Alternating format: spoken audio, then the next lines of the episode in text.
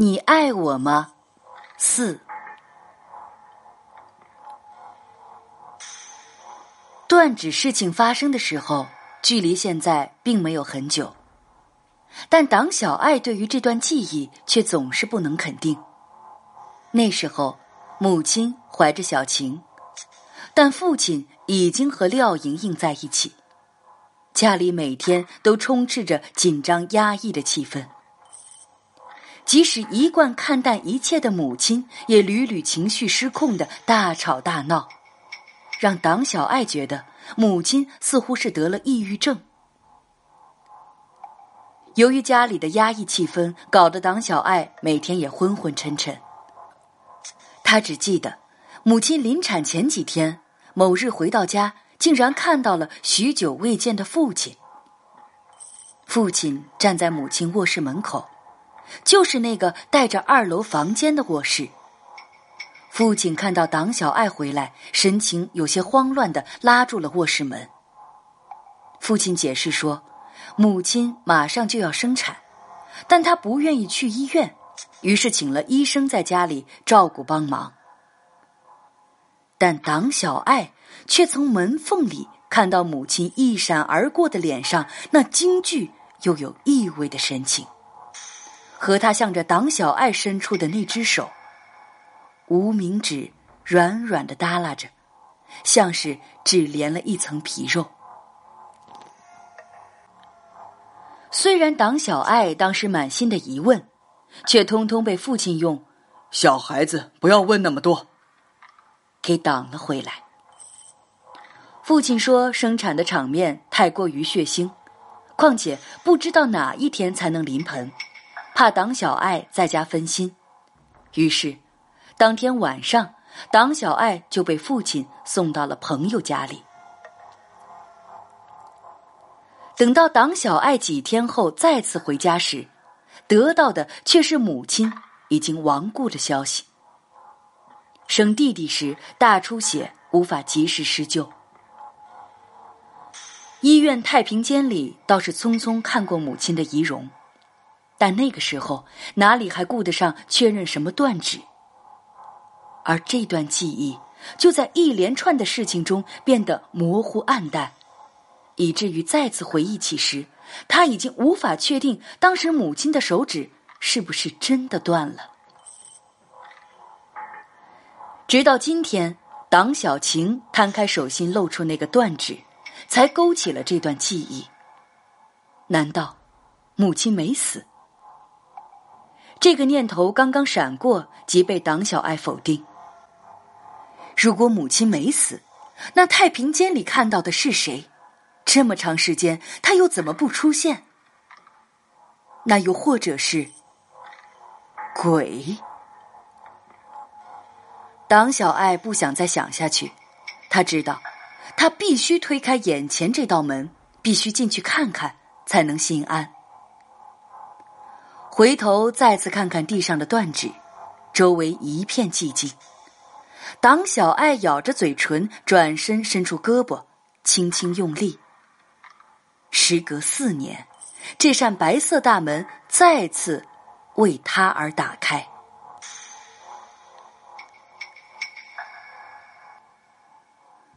房间亮着灯，却空无一人。和几年前相比，这里没有太大的改变。只是空气里多了几分让人不悦的奇怪味道。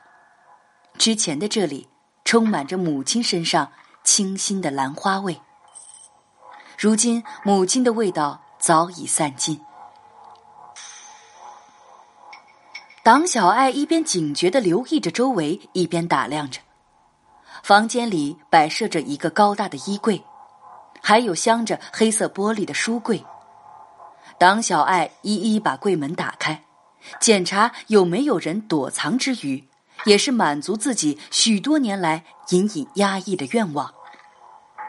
但柜子里面并没有什么不得了的秘密，无非是些摆放整齐的衣服等。与整齐的柜子相比，窗边宽大双人床上却被褥散乱。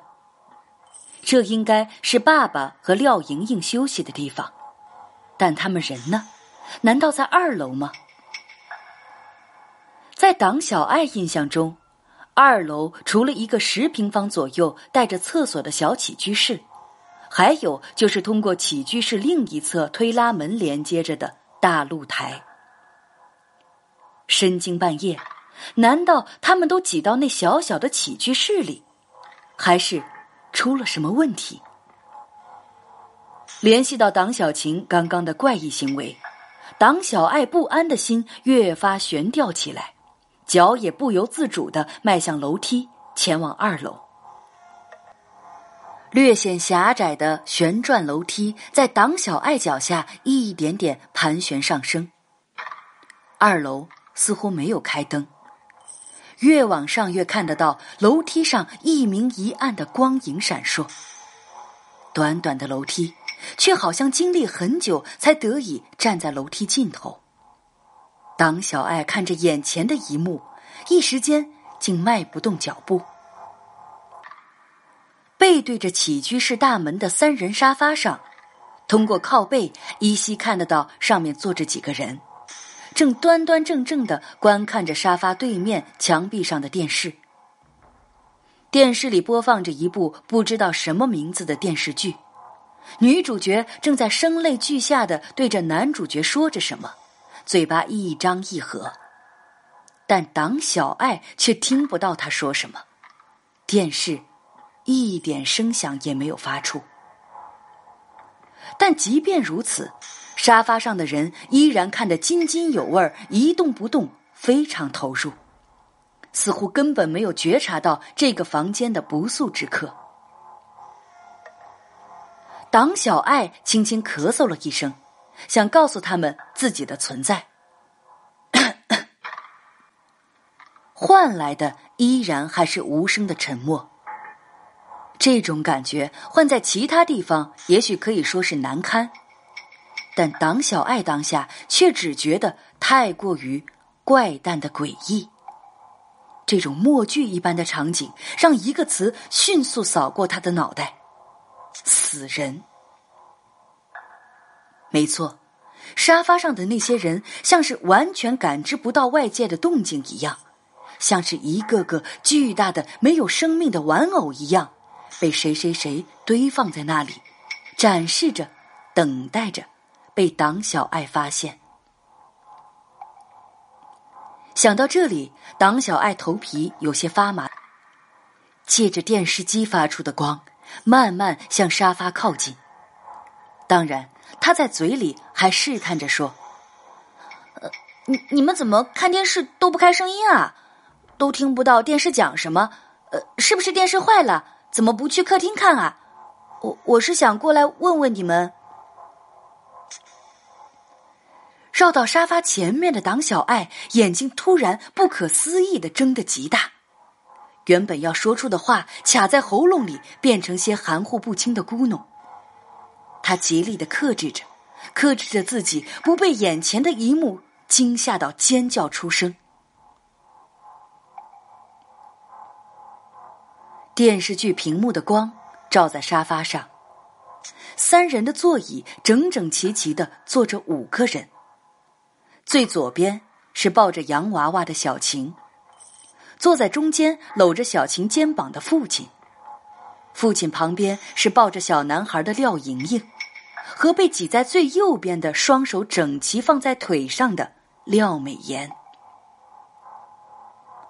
他们生硬的靠在沙发上，神态平静，闭着眼睛，脸上是忽明忽暗的光影。党小爱壮着胆子屏住呼吸，上前弯着腰，摸了摸小晴抱着洋娃娃的胳膊，皮肤上。尚有温热。党小爱刚刚在心里欣喜了下，以为是自己多虑，不料松懈了的神经让手上动作不由得大了几分，碰落了小晴怀里的洋娃娃。在洋娃娃滚落地上的同时，小晴也软软的歪了下来，僵硬的身体落在党小爱怀里。这时。党小爱终于可以肯定，自己的妹妹，一个小时前还在自己面前吵闹着、带给自己丝丝恐惧的那个小人儿，已经没有了活人的气息。他们死了。党小爱眼睛一一扫过面前端坐的一排人，身上的力气竟像是被抽走一般，想逃走，却无力的跌坐在地上。他们死了，他们死了。这个想法在脑袋里成型的那一瞬间，党小爱以为自己应该有恐惧感。应该尖叫，应该跑下楼，应该报警，应该，应该做的事情很多。但此刻，他只是木木的瘫软在地板上，动弹不得。党小爱以为自己身体的异样来源于突然的惊吓，所以强迫自己安定神经，努力动动身子想站起来，却发现肌肉还是软绵绵的，支撑不起身体的重量。这下子，党小爱才真的慌了起来，再次发力想站起身，却仅仅在地板上挪动了几寸的位置而已。这是怎么了？身体是怎么了？党小爱的呼吸不由得粗重起来，动作也越发急躁，但这同样也没有给他带来任何有利的效果，反而愈显疲惫。怎么会这样？我是怎么了？党小爱自言自语，突然想到小晴之前说的话和那根断指。难难道是妈妈？妈妈，是你吗？你在吗？为什么会这样？为什么会这样？我是你的女儿，小晴也是你的女儿，为什么会这样？嘿嘿嘿嘿嘿嘿嘿。一个怪异的冷笑声响起，止住了党小爱惊惧的声音。你母亲还真悲哀，竟然被自己的女儿怀疑。你真以为是他做的这一切吗？党小爱。随着声音，一个身影动了动，从沙发上站起，直直的在党小爱面前居高临下。哼还以为你蛮聪明，没想到这么蠢。说完，两团棉球被扔在地上，那身影的主人随即舒服的舒了口气。党小爱啊，你说你怎么就那么执着于那些门呢？党小爱费力的仰起头，电视机的光亮在廖美妍的瞳孔里一闪一灭。哼你知道吗？要是你不去挨个儿开那些该死的门，你可爱的妹妹就不会死啦。廖美妍绕到党小爱身后，用力架起党小爱的身体，把她放在沙发最右边的位置。哼，果然还是你更瘦些。看，这个位置多适合你啊！帮党小爱摆好姿势，廖美妍拍拍手，像是赞叹的说：“哦，差点忘了。”他像是想到什么一样，赶紧打开推拉门。露台新鲜的空气涌进来，让党小爱稍稍不那么难受。廖美妍，你……党小爱张张嘴，才发现舌头好像不大听自己使唤一样。蜷缩成一团，吐不出字。别折腾自己了，我知道你想问什么。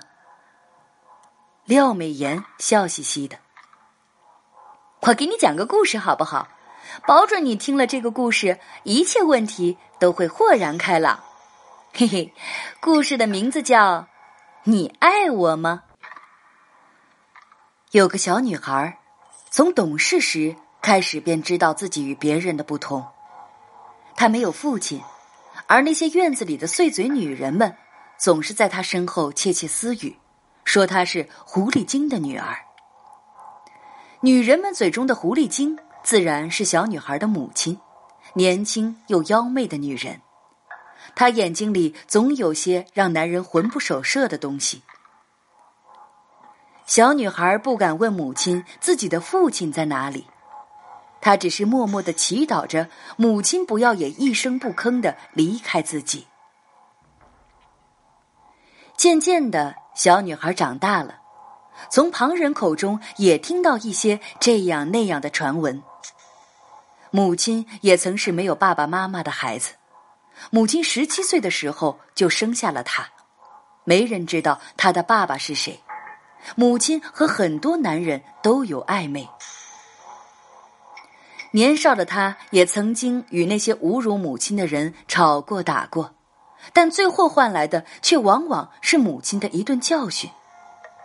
母亲就是这样，对外人的表情永远都是笑嘻嘻的，不管那些人对自己心怀不轨或是几近鄙夷，她都是笑嘻嘻的。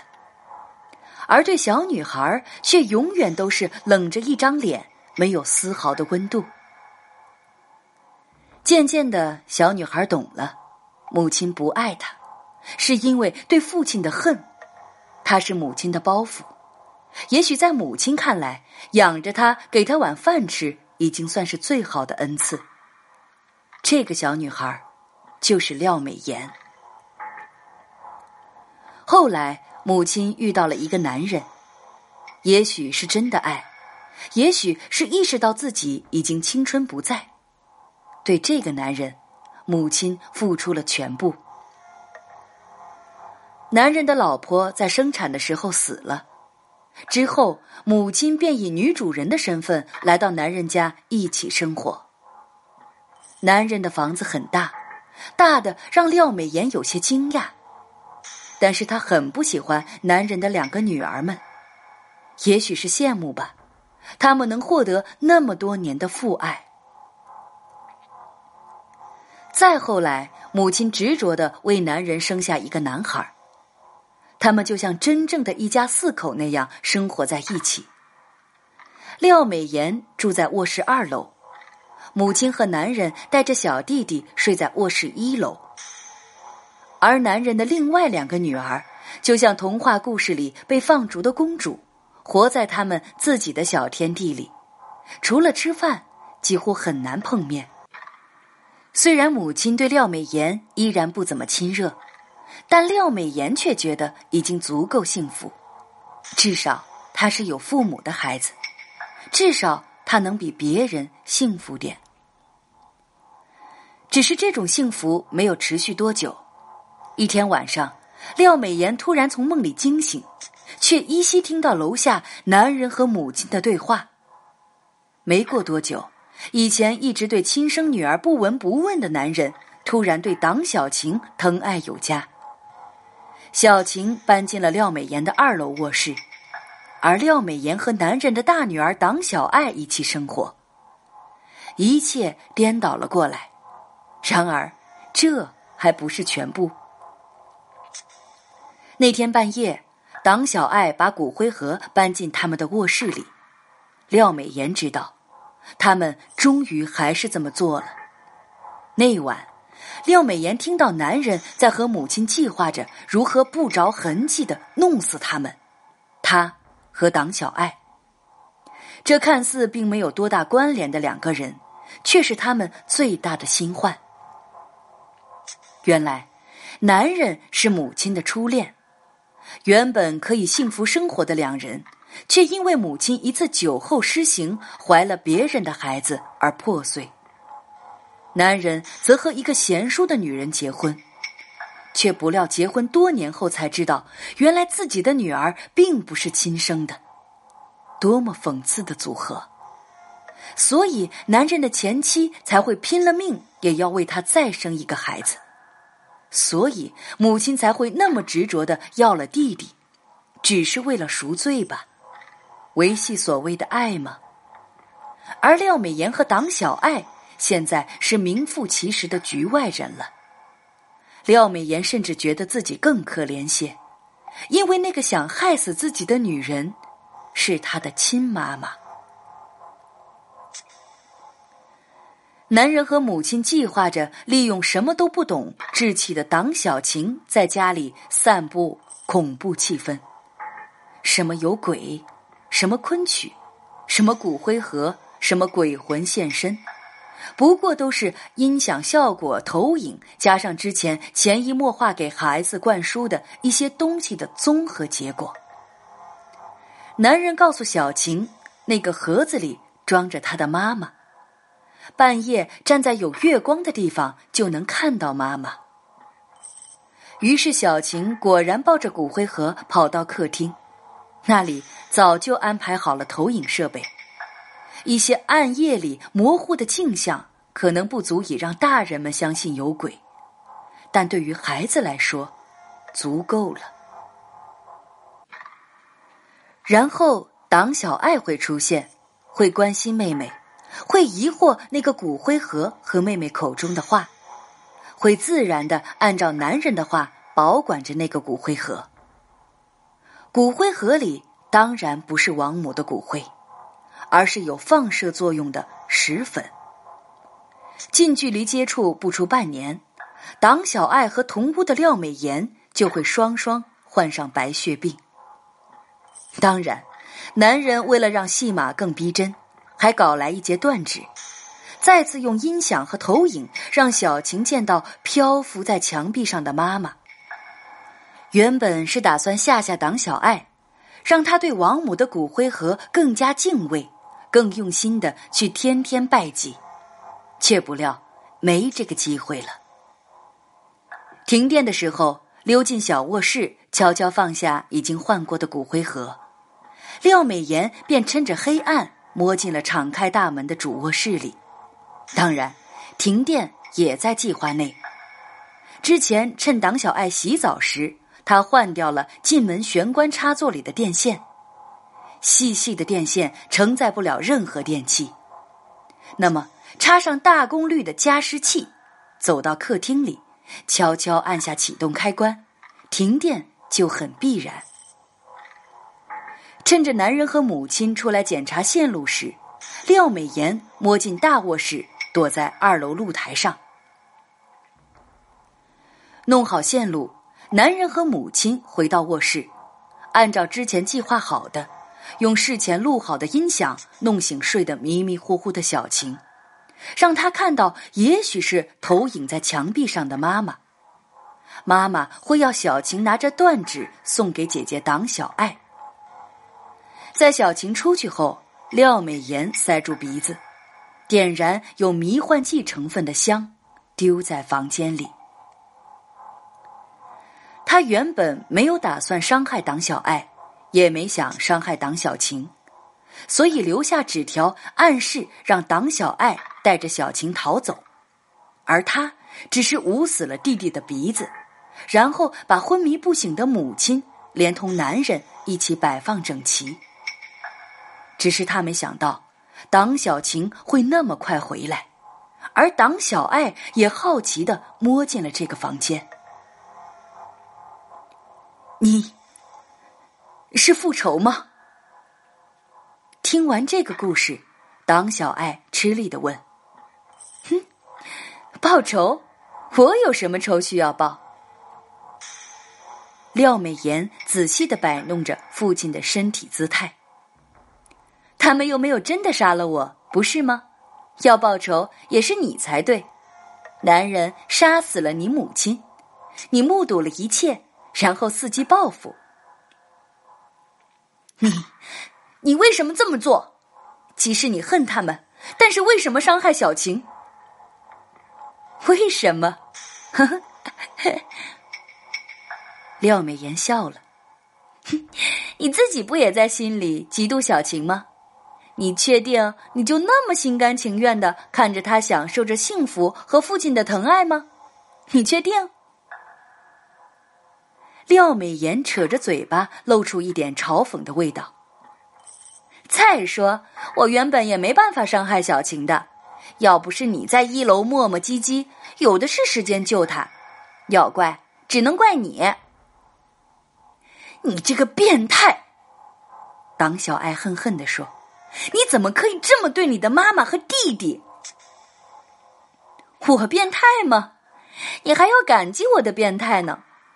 我用千兆最大限度的隔离辐射，我把那玩意儿扔掉，又买来个替代品。我提醒你赶紧离开，你非但没感谢我，还骂我。廖美妍站起来，哼，在这个疯狂的世界，如果想生存，就需要比他更疯狂。明天，报纸上会说，一家人离奇中毒，疑似家族内仇杀。三人死亡，幸存三人。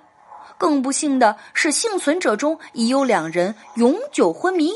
嘿嘿，当然，我会成为唯一清醒的幸存者，也许会提供给警方一些有趣儿的东西。廖美妍拿着遥控器，一点点调大电视声音，嘴巴里好像说着什么，但党小爱却听不到。直到廖美妍凑上前来，用手帕捂住她的鼻子，一阵怪异的馨香和软绵绵的挣扎之后，他听廖美妍在自己耳边说：“没有了你们，我们就是幸福的一家。即使他们已经不会动、不会讲话，我也有了自己的爸爸妈妈。我爱他们。”